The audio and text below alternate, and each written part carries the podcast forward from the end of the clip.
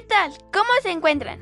Hoy les vamos a hablar del Día de Muertos. Tengo como invitada a mi mamá. Hola, muy buenas tardes a todos. Les platicamos. Bueno, les platico. En México, en cada pueblo, en cada región, tiene sus propias tradiciones, sus propios usos y costumbres. Pero si hay una tradición que encontramos en cada una de ellas, es sin lugar a dudas la celebración del Día de Muertos. En esta es en la que cada familia se prepara para recibir a las almas de los seres queridos que han abandonado esta vida.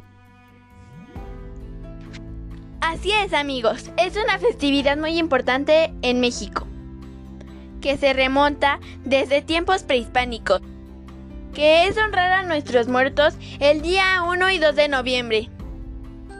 Y cabe decir que está vinculada a las celebraciones católicas.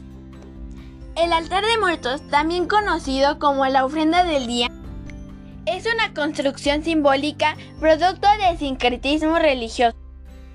En la actualidad ya son pocos los que realizan el altar de esta manera tradicional debido a los espacios de las casas o los tiempos. Y bueno, Eli, si no podemos realizar un altar tan grande, de grandes dimensiones, pues podemos hacer uno a medida de nuestras posibilidades y los elementos que no nos deben de faltar, pues son nuestras fotos, el copal, la cruz de flores, el camino de flores, todo con la flor de cempasúchil y nuestras veladoras, el papel picado, la comida, la sal, los dulces y todo lo que nosotros podamos hacer simbólico ese día. Es un regalo tener esa oportunidad para recordar nuestros muertos y convivir en familia y no dejar que se pierda nuestra tradición y recordar siempre su origen.